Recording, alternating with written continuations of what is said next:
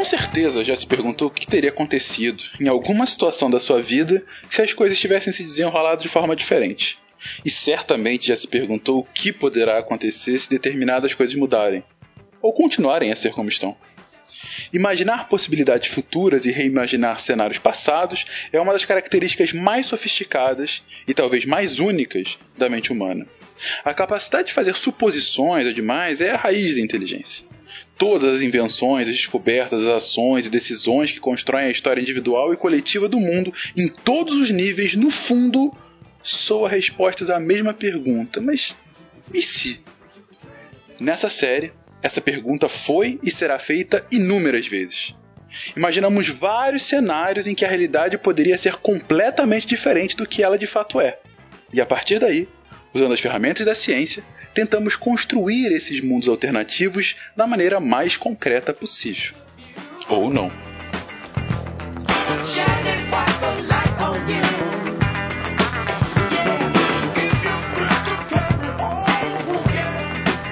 Bem-vindos a mais um episódio do Contrafactual, o seu podcast de realidades ligeiramente alternativas. E hoje Hoje teremos uma extensão territorial brasileira porque não existe esse tal de Uruguai, na verdade sempre foi e sempre será a província Cisplatina e para falar disso temos C.A. Carta Joaquina, beijo pra ti. no ombro, no ombro. Beijinho no ombro. Bom, bom, bom, bom. Beijinho no ombro. Também temos Will Spengler. Hepta campeão mundial de futebol. Possui uma mansão e um iate é verdade, cara. Que, que glória, que glória. E também com Barbado. Que história é essa de Uruguai, cara? Não é, não é Uruguai, é Cisplatina, é que nem as Malvinas, não, não é Falklands, é Malvinas.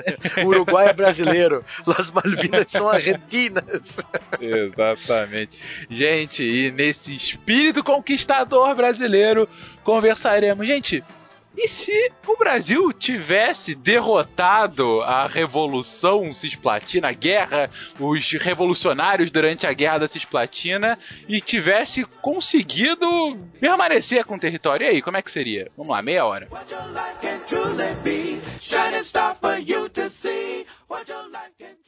I have a dream that one day every valley shall be exalted. Then they will have my dead body. Not my obedience. That's one small step for man, one giant leap for mankind. A nação quer mudar. A nação deve mudar. A nação vai mudar. A maior potência do planeta é alvejada pelo terror.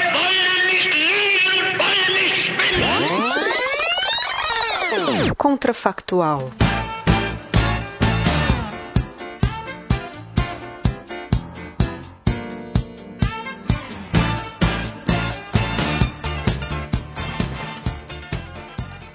Nós temos uma situação ali que nós temos fronteiras, normalmente eu falo, eu uso esse termo, fronteira vai e vem naquela região por um bom período de tempo anterior a, a, a 28, vamos dizer assim. Então, nós já temos uma presença portuguesa naquele local desde meados do século XVII, com a fundação da colônia de Sacramento, do outro lado aqui da margem do Rio do Prata. Não podemos esquecer também, Spengler, que a, é, essa região da colônia do Sacramento, o atual Uruguai, era uma bagunça de fronteira generalizada. Portugal não sabia o que era de Portugal, Espanha não sabia o que era da Espanha, né? Portugal, Portugal queria uma beirinha do Rio da Prata para ela, lógico, né, para poder usar a navegação para ir pro interior do país, né? O, a Espanha queria tudo para ela e a Cordo vai, a Cordo vem, fazem quatro tratados a respeito de fronteira e, e ainda assim Brasil independente, um país separado e ele quer aquele território porque era de Portugal. Ou era da Espanha? Agora eu não sei. né? Sempre foi uma bagunça. Sim, sim. Tem uma questão territorial antiga lá que, inclusive, foi ponto passivo nas discussões de diplomacia ao longo do século XIX, é, não só a Cisplatina, como a própria fronteira oeste brasileira, né? Você tinha toda aquela discussão sobre onde que ficava a fronteira do que hoje é Paraná, Santa Catarina e um pouco do Rio Grande do Sul, né? É. Que é- era bem mais pra dentro, na verdade, né? Meu, meu, É. professor de, meu professor de história, de história regional na faculdade, ele chegava assim, era até engraçado o Paraná nessa época, 1830, 1840, perguntavam, até onde vai São Paulo, né, no caso, né, ou até onde vai o Paraná? Ah, tá vendo pra lá, oeste? Sertão adentro, que não sabiam nem pra onde ia aquela porcaria de estado. Exatamente, você não tinha isso muito bem definido. Mas, gente, a gente tem aí uh, Cisplatina 1824, não é isso? A guerrilha lá deles. É, a Guerra da Cisplatina, ela começou em 1825 e foi até 1828, né? Então foram aí três anos de conflito, né? E o engraçado é que não foi só, ah, porque é o Brasil contra uma província rebelde, ou melhor, uma província rebelde, né? Que é o, a Cisplatina. Mas não, olha só que interessante. Aproveitando a situação, o principal rival político, econômico e militar do Brasil, a Argentina, ou Províncias Unidas do Rio da Prata, que era o nome dela antigamente, né? Ela vai ajudar os uruguaios a se tornarem independentes, né? Então, você tem um conflito entre não só tropas imperiais brasileiras contra uruguaios, mas tropas imperiais contra argentinos e uruguaios, né? Interessante lembrar que a Espanha aqui não, não tem muita força porque nós temos o furacão napoleônico agindo na Europa nessa mesma época, ou um pouquinho antes. O que faz com que o Império Espanhol não seja mais aquele, aquela Brastemp que antes era. É, Em 1828, o Império Espanhol se resumia a Filipinas e algumas ilhas no Caribe, cara. O Império Espanhol já era, né? Em 1820, Simão Bolívar já era, né? Veio e pum, tchau. Por isso que a gente tem um movimento de emancipação, esse espírito de, de liberdade muito presente aqui na- nas nossas circunvizinhanças. Sim. E o que uma das motivações ideológicas, talvez não tanto de, de realpolitik, mas ideológicas desse apoio argentino ao Uruguai, né? É, mas aqui a gente não tá falando da- dessa vitória de Cisplatina porque isso é uma farsa. Na verdade, o Brasil conseguiu manter a província em seu território. É, seria possível essa manutenção, gente? Seria possível uma vitória brasileira? Ó, eu digo o seguinte: se teve uma vitória brasileira, a gente ia estar muito mais endividado com a Inglaterra do que antes. Porque Brasil, país recém-formado, o que? 1825? Tínhamos o quê? Quatro anos de idade? Três anos de idade. A Constituição tinha acabado de ser votada em 24, né? acabado de ser votada com o poder moderador, né? Ô, abraço pro absolutismo, que saudade. Só que não. Disposta a mostrar o que, que tem pra dar. E, lógico, né, uma disputa territorial. Mas aí tem um problema. Nós não temos fábricas, não temos equipamento para manter um exército que bata de frente com um exército cisplatino, um exército do, do Rio da Prata, treinado pelo libertador José de San Martín, né? O grande libertador da América, um dos, né, do, o outro foi Simão Bolívar. O segundo maior libertador da América do Sul. Então, querendo ou não, os argentinos estavam mais preparados para a guerra, tinham mais gosto para a guerra do que o brasileiro. E outra, nós não tínhamos fábrica de arma, nós tínhamos que importar tudo da Inglaterra, nossa querida amiga, né? Mas tínhamos uma esquadra, uma marinha, né? Talvez fechando ali, é, tendo domínio da, da- do, do, do- do prata, né? Ou do plata, né? Uma esquadra não muito grande, que tem lá o, o Tamandaré, né? O futuro Visconde Tamandaré. Então, nós tínhamos uma esquadra comandada por um inglês, o Thomas Cochrane, né?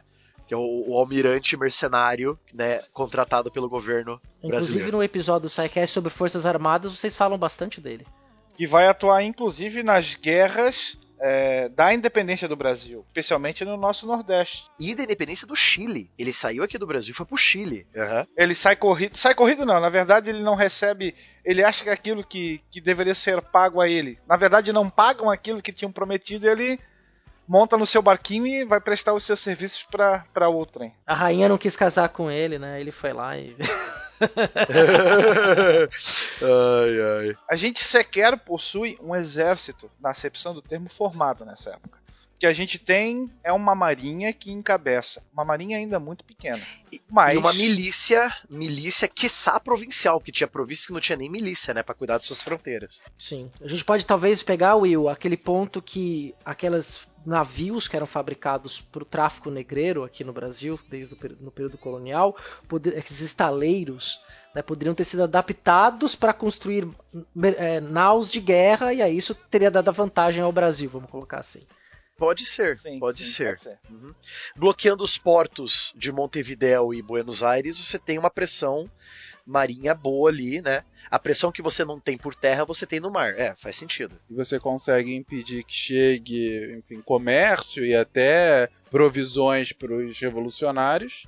Revolucionários não, para os vis traidores da Vis traidores, pseudo, E- pseudo-sulitos. Pseudos sulitos, exatamente. São os protos, são os, os bisavós dos sulitos lá.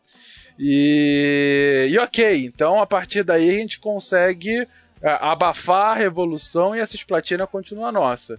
Barbados já trouxe uma, uma questão que é o aumento do endividamento brasileiro, que já não era pequeno na época. Que mais a gente tem de consequência da, da manutenção da Cisplatina? não só a manutenção, mas uma expansão territorial também.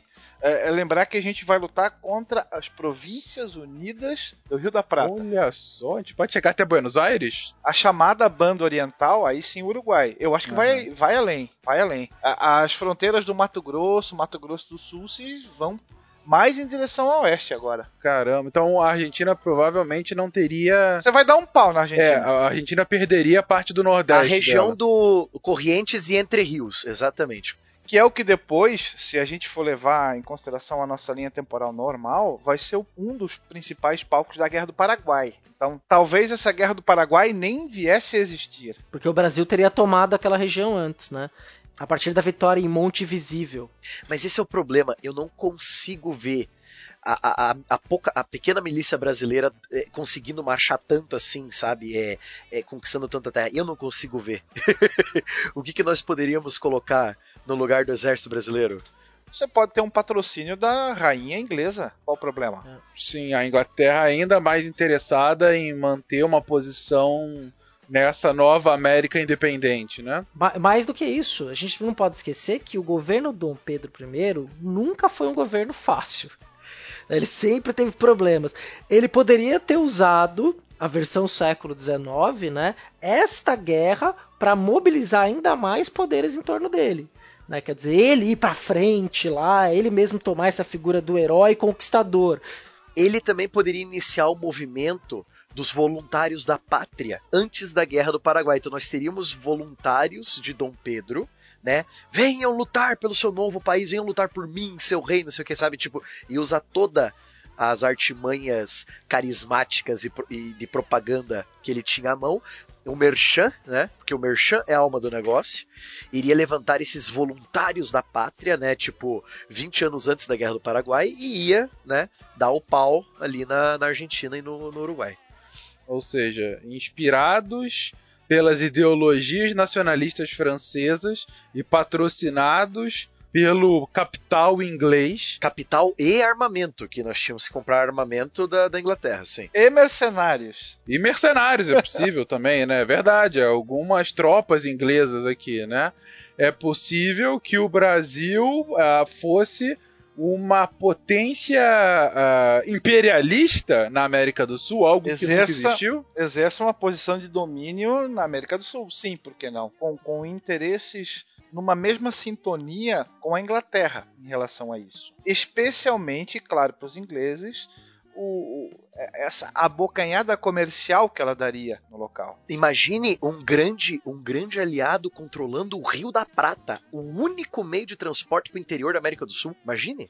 E o rio, né? Lembrar que o rio tem esse nome não por acaso também. Você continua tendo uma exploração mineral na região, lá no coração, no, Na, na no- Bolívia. cha- no É. chamado Alto Boliviano. Isso, no Cerro. Cerro de Potosí. Então, né, interesses ingleses é, são muito é, sedutores em relação a isso para com o Brasil. Quem sabe, quem sabe não, não oferecer um casamento entre casas reais, como era de costume, né? Já porque a, a querida falecida Maria Leopoldina von Habsburgo morreu, né? Que Deus a tenha. Uma mulher fantástica, fez a independência do Brasil mais que o marido dela. Dom Pedro não merecia Maria Leopoldina, mas enfim. É, imagine, vai, vamos dizer assim que se Dom Pedro arranja um casamento arranjado com algum nobre, uma, uma, uma mulher de nobreza inglesa para sustentar essa aliança, né? a teia começa a ganhar volume, né? Você vai tecendo, principalmente por parte dos ingleses, né? É, o que eu tô achando interessante é a, o potencial, por exemplo, vocês comentam lá, puxa, o Brasil se consolida ali ah, em, perto do, na região de Correntes da Argentina. Eu já consigo imaginar colônias inglesas lá, né? Algo que o Brasil não teve, né? Enfim, você vê que realmente uma porque, é, é, como vocês estão colocando aí, vai ser um momento em que você vai ter a vinda de nacionais ingleses, né, de tropas inglesas, e é possível que haja é, algumas colônias a partir daí, não? O Fincas falou a palavra que eu queria falar, colônias. Do que adianta você ter tantas terras para o oeste, tantas terras conquistadas, sem ter gente para pôr lá, né? Do que que adianta? Então, você vai ter um monte de terra, vai virar que nem o Paraná, até onde vai o Paraná? Ah, sertão adentro, não sei nem o que tem nesse mato aí, né? Então, tipo, bota bota gente lá. Então você vai ter uma migração para o interior do Brasil muito mais rápida e muito mais antecipada, né? E terras, eh, nesse ponto, terras habitáveis, né, Barbado? Diferentemente da Amazônia, que é a floresta densa de difícil é, é, estabelecimento, né? Digo, de grandes povoados. E os rios amazônicos não são tão bem mapeados quanto o Rio da Prata. O Rio Paraná, o Rio da Prata, você já tem todo mapa, todos muitos mapas preparados desses rios, então você sabe para onde ir, né? Isso, você está estabelecendo, na verdade, colônias num, num, numa região de grande exploração comercial e econômica na época, né? Fértil, fértil e boa para criação de gado. Eu acho que talvez não chegaria tanto. Não, por quê? Porque São Martim e Simão Bolívar já tinham jogado a semente do nacionalismo em toda essa região. Então, talvez você tenha um, um domínio inicial, mas o contra-ataque pode até tardar. Mas ele não vai falhar. Ele vem e vem forte. É, os próprios platinos, aí sim, sangue nos olhos, vem para tentar dar o troco e, e, com aquela ideia nós não podemos nós não podemos ser novamente uma colônia nós somos independentes. Nós éramos independentes. Mas aí é, é o importante, Spengler. Não são é, estrangeiros, não a maioria inglesa, mas brasileiros. Tipo, quer ver o que eu estou imaginando aqui? É você imaginar um Brasil fazendo uma doutrina Monroe nosso destino está no oeste, a lá, a lá a expansão pro oeste americano, né? Mas aqui Sim, no Brasil. Corrida do ouro. A lá corrida do ouro, só que sem ouro. Mas só para ocupar. Vai lá, meu filho, vai lá que eu te dou terra. Todas as terras ali tá de graça, eu dou para você. Mas vá vai e fique lá. Então você estabelece brasileiros ou até miscigena brasileiros com os, os platinos, entendeu? É, eu tenho alguma dificuldade. É, eu entendi o que você quis dizer, Barbado. Acho que daria certo. A minha dificuldade é encontrar o tom desse dessa narrativa brasileira, né? Do tipo, o americano tem uma narrativa muito bem consolidada com os ideais de liberdade, é, de exploração né, anterior do, da colônia e tal. E, e, toda a construção do ideário do, do homem americano a partir daí, ela, ela tem uma construção lógica muito fácil. Agora, é, ainda que faça sentido que haja essa importação do nacionalismo brasileiro à época, eu fico pensando na base de que ideais, né? O que, que faz o brasileiro é, é, independente dessa monarquia que é mais europeia do que sul-americana? O ideal entendeu? da gambiarra. o que, que é mais fácil, você ficar morando num cortiço no meio do Rio de Janeiro ou ter terras de graça no oeste? eu vou por um outro caminho, ah. sabe por quê? Porque você vai ter, por exemplo, quando o Dom João chega no Rio de Janeiro, ele edita uma lei que qualquer estrangeiro que venha ao Brasil e requisite uma sesmaria, se ele mostrar que ele tem condições de empregar trabalho escravo, fazer com que aquela terra esteja produtiva, ele ganha a terra. Né? Você passa até ali na Alemanha nos anos, 20, nos anos 30, né, falando, dando incentivo para que os alemães venham ao Brasil. Você vai ter as colônias, franceses, quer dizer, você vai ter uma política de tentar atrair estrangeiros europeus, caucasianos, porque você também tinha uma ideia de civilização, que era necessário civilizar as terras brasileiras. Vamos civilizar o Brasil, exatamente. Exatamente. Aí você acha que não ia ter esse discurso tão nacionalista, Que aí isso vai se tornar política oficial do Estado em 1850, quando acaba o tráfico negreiro. Isso é discutido no parlamento brasileiro. Né? Você tem jornais dos anos 30 já discutindo essas questões. Ia ter uma política que a gente teve com o sul do país, só que mais antecipada e mais forte para tentar, talvez, não perder aquela região, que é uma região extremamente importante no comércio ali no, no Cone Sul. A, a, moral, a moral da história é, para não ter o contra-ataque ou para tentar evitar o máximo possível o contra-ataque que o Spengler falou, a moral é, tem terra, mas tem que mandar gente. Alguém você tem que mandar para lá para ocupar. Essa é a moral. Então o Brasil, além de estar tá endividado com a guerra, ele ia ter que arranjar mais dinheiro para jogar mais gente lá e jogar mais gente lá, entendeu? É, lembrar que o transporte, a melhor tecnologia que você tinha seria a via fluvial, né? Pelo próprio Rio da Prata. Mas isso demanda tempo, isso demanda dinheiro. E um contra-ataque não necessariamente vai prescindir disso. Né? A não ser que você esmague a lá Guerra do Paraguai e mate a imensa maioria da população combatente. Você não tem força para isso. Ou você faz o seguinte, né? Você faz aquela política muito clara das nobrezas você chega lá em Monte, Monte Visível, Monte Vídeo, ou Monte Videl, né? Pega uma parte de uma elite local e dá título de nobreza para eles. E faz com que eles passem a ser parte do governo. E aquelas pessoas passam a governar a região traz os crioulos pro seu lado. Duque da Cisplatina, né? Traga os crioulos, os crioulos latinos pro seu lado, né?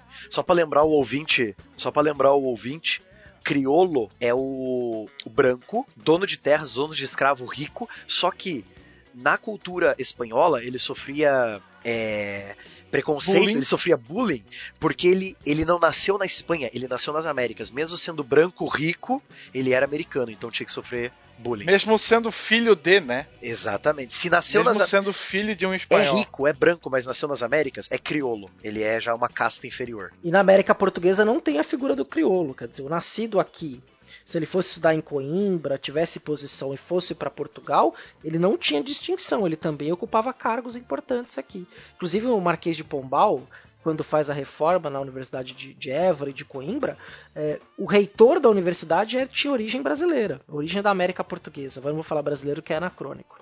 É. uh, mas eu gostei dessa solu das duas soluções. Da, da ocupação por um lado e da cooptação das, das elites locais. O que faria com que, pelo menos no curto prazo, você mantivesse uma estabilidade. Agora, a ameaça que o Will falou continua. Eu acho que essa é uma ameaça que vai acompanhar ainda, que é o nacionalismo argentino, né? É, da, da prata, né? Enfim, vamos já colocar argentino para. Fencas, é, eu diria que nós teríamos uma La Revanche à la Argentina. total, total. As, as, a Alsácia Lorena é o Entre Rios e Correntes. é, não, é isso que eu estou imaginando. Nessa situação de uma esse antigo Nordeste argentino e Uruguai, né? Ocupados pelo Brasil. Hoje, talvez até províncias, bom, Cisplatina é uma província, talvez a expansão do, do, do, Paraná, né? Já era Paraná ainda era Não, São era Paulo? São Paulo, ainda Paraná vai ser em 1800. Era São Paulo? Paraná vai, o, a província do Paraná vai aparecer em 1853, 20 anos depois então, da, do que a gente está falando aqui. Bom, talvez uma nova, uma nova, né, venha do a província de Entre Rios, vamos colocar assim, ali na, a província Despacita. Meu Deus. E Montevidéu. e, e Monte. Montevidéu seria Santo Antônio do Monte. Tá, mas a gente ia chegar até na região do Chaco também ou não? Do Chaco ali no Paraguai? No Paraguai. Mas aí é difícil, né, Spenger? Porque o, Cha o Chaco ele é o inferno verde, né, cara? Pô, mas então a gente tem. Então a gente vai ter Solano Lopes no, num futuro muito próximo para levantar a bandeira do nacionalismo. Do nacionalismo, talvez inclusive com maior apoio ainda. Nessa hora poderia ter uma reviravolta. Olha só que bonito que está sendo construído, gente. Bonito não, é o inferno. Olha só, a guerra do Paraguai não seria Brasil, Argentina e Uruguai contra o Paraguai, mas o Paraguai e a Argentina Exatamente. contra o Brasil. Olha só. Resto da América contra o Brasil, hein? O resto da América, porque o Brasil está se consolidando como uma potência imperial, como aquela que conquista territórios. E até a Guerra do Paraguai a gente continuaria tendo provavelmente alguns conflitos de fronteira nessa, nesse novo território conquistado pelo Brasil até chegar de fato à consolidação de um Solano Lopes e, de, e dos poderes locais da Argentina, e a gente teria um conflito Solano ainda mais Lopes- sangrento. Solano Lopes auxiliado por Bartolomeu Mitre. Ou Bartolomeu Mitre, vamos, vamos jogar limpo, né? Bartolomeu Mitre auxiliado por Solano Lopes, vamos lá. É, Muito sim, mais provavelmente. bem mais provavelmente. E, e uma guerra bem complexa, inclusive. Muito mais complexa do que foi a Guerra do Paraguai, Mas não? Pense, pelo lado positivo. Nós não teríamos, o Brasil, pelo menos, eu, eu acho que esse tipo de conflito faria a unidade nacional crescer ainda mais. Então eu, pelo menos, vejo assim. Eu acho que conflitos internos no Brasil não aconteceriam. Primeiro que Dom Pedro não iria abandonar o Brasil tão cedo quanto ele abandonou e deixasse o filho de 5 anos como herdeiro, né? Então nós não teríamos o período regencial. Dom Pedro I ia ficar 100% aqui, dane-se Portugal, que eu acho que eu acho que ele faria isso, porque ele é cabeça quente, gosta de uma guerrinha, né? Então, quer se provar o Napoleão da América do Sul, então, né? Então eu acho que o Brasil não teria. Napoleão do Sulito. Então, eu acho que a gente. é, o Brasil não teria brigas internas, não teria guerra dos farrapos, não teria balaiada, sabe nada, não sei de nada, não teria nada disso. Né? Talvez até teria, mas não tão, tão cedo né, quanto foi. Não teríamos período regencial, seria Dom Pedro I até, sei lá, ele morrer em batalha ou morrer de velhice, né? Ou de morte morrida ou de morte matada, não se sabe. Mas nós. Ou até estourasse antes. Sim, Se tu tem uma movimentação de tropas toda pra, pra fronteira, tua cozinha fica desprotegida. É a hora, a hora é agora. Imagine um Bartolomeu, um Bartolomeu Mitre pagando para os, os gaúchos do, do Brasil e do Uruguai se revoltarem, né? Fazer uma revolta interna. É uma boa, uma jogada boa. Não precisa nem pagar, é só soltar a ideia. Exatamente. É, é só jogar uma, uma, uma figura assim, ele suspira no ouvido. Sulito. e aí, quando as pessoas ouvem o Sulito, meu Deus, é ensandecido, assim, nasce o nacionalismo gaúcho. Meu, agora você imagina, Fencas, você imagine uma república, uma é, República do Piratini, que era o nome que eles deram, né? Você imagina, imagina uma República do Piratini com os territórios de Santa Catarina, Rio Grande do Sul e Uruguai.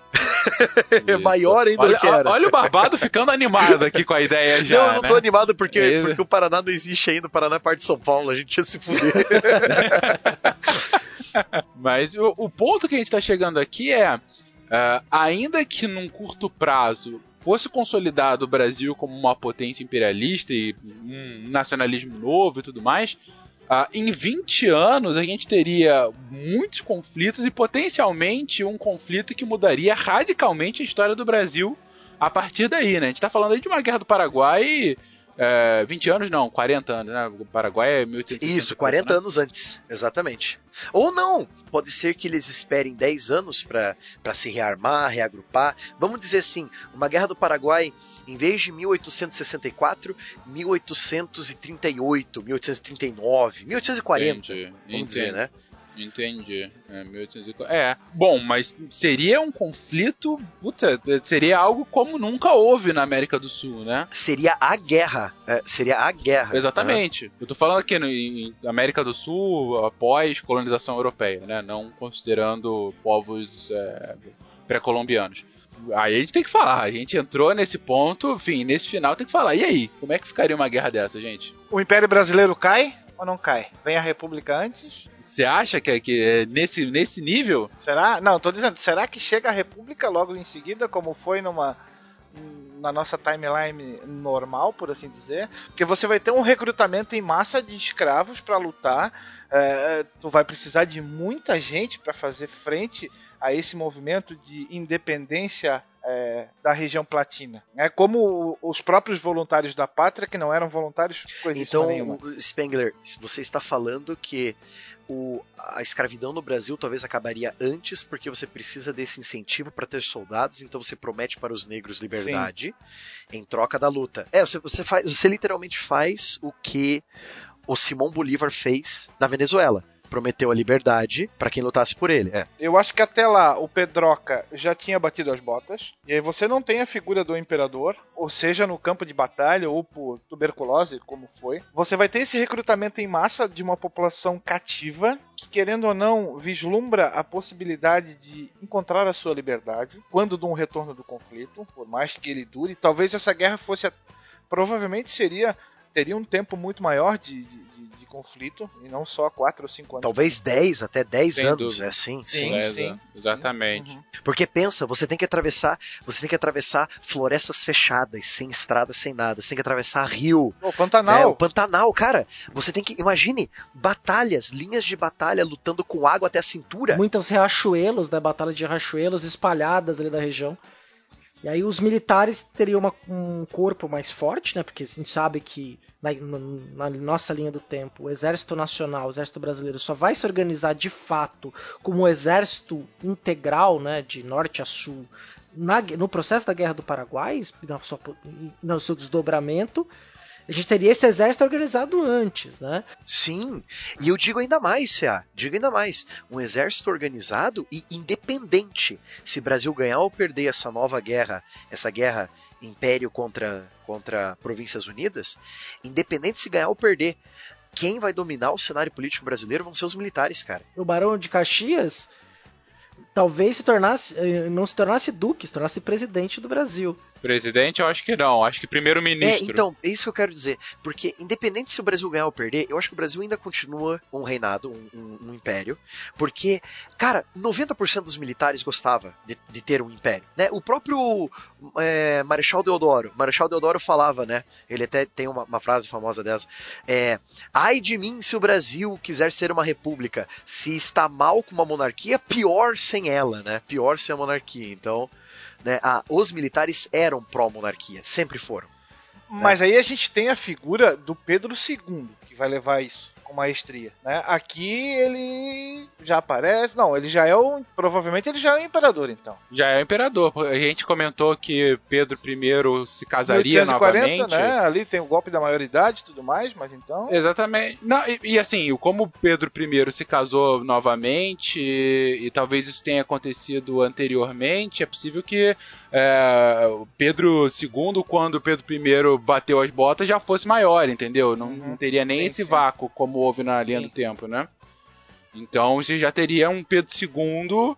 ah, Com presença. Assim, a presença dele, tá, aí é difícil a gente considerar o mesma, a mesma figura, né? O do, Sem barba.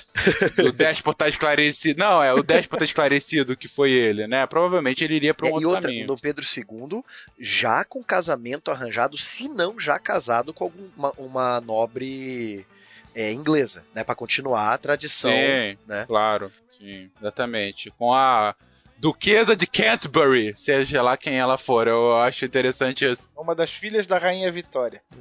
Provavelmente ele não sentaria e choraria, não é? Quando a sua esposa chegasse no porto.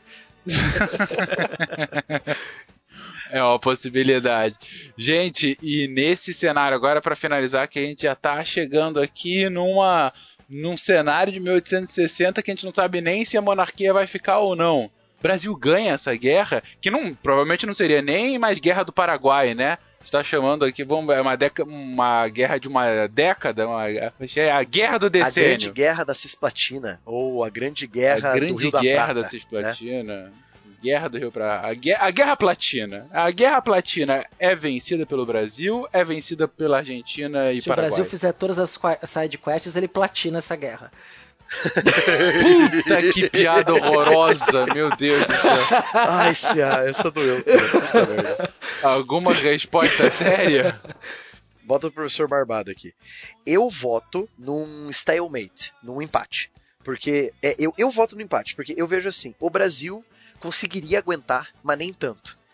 E a Argentina e os outros, Argentina e Paraguai, quem, quem tivesse ali ajudando contra o Brasil, também agu- aguentaria atacar. E o Brasil aguentaria defender, mas nem tanto, sabe? Tipo, não tinha o manpower, não tinha a quantidade de gente necessária para estender a guerra tanto. Então eu voto por um, por um stalemate, eu voto por tipo uma, uma paz em branco, uma white peace, né? Por, os dois lados estão cansados, né? Tipo, não, lógico, com, com sua, tipo, ia ter várias reuniões diplomáticas para fechar esse acordo de paz.